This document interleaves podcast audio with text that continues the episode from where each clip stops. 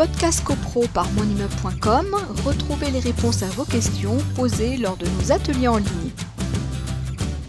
Alors Odile, euh, donc Odile, c'est pour le, système de vidéosurveillance. Elle, euh, donc ça a été voté dans, dans, sa copropriété. Il n'y a pas eu de, il a pas eu de PV d'AG apparemment. Euh, elle voudrait savoir euh, bah, en fait qui, doit, qui doit contribuer à cette, à cette charge. Bah, un système de euh, vidéosurveillance, si c'était voté, l'installation, mais que rien n'a été prévu sur le coût de fonctionnement à qui ça va être imputé, on revient à la règle générale, ça sera au millième que ça va être, ça va être réparti.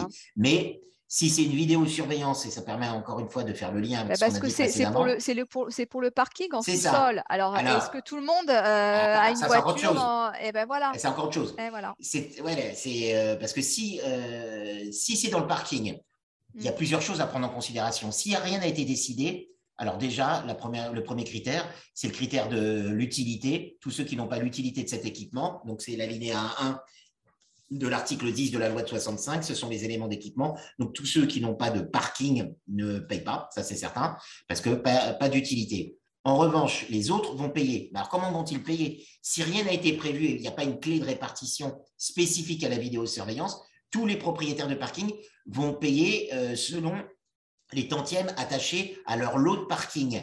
Euh, alors, euh, ce n'est pas la solution idéale, mais malheureusement, c'est la solution qui doit s'appliquer. Tout ça pour vous dire que si, par exemple, quelqu'un a. Bah, remarquez aussi, parce que si au millième, il a, il a cinq parkings, il va payer sur ces cinq parkings à hauteur de ses millièmes. Donc euh, voilà, mais si rien n'a été prévu, c'est comme ça que ça va fonctionner. Hein. Nous aussi. Bah, il y a quand même une logique là-dedans. Hein. donc euh, bon, voilà. Mais par contre, ce qui est plus gênant, si vous voulez, c'est que la vidéosurveillance, lorsqu'elle a été votée, si le syndic a fait voter tous les copropriétaires, même ceux qui ne sont pas propriétaires de parking, normalement, aurait dû, aurait dû prendre part au vote uniquement les copropriétaires concernés. Voilà. C'est ça qu'il faut bien regarder, euh, effectivement. C'est la nuance. Parce que quand les règlements de copropriété vont être mis à jour et qu'il y a des, parties communes spéciales qui vont figurer, la vie de la copropriété va suivre son, sa belle vie.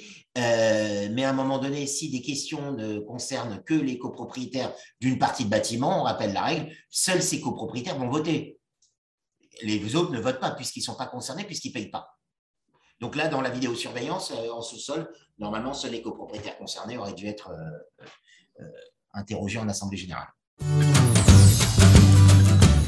Podcast CoPro par monimmeuble.com, retrouvez les réponses à vos questions posées lors de nos ateliers en ligne.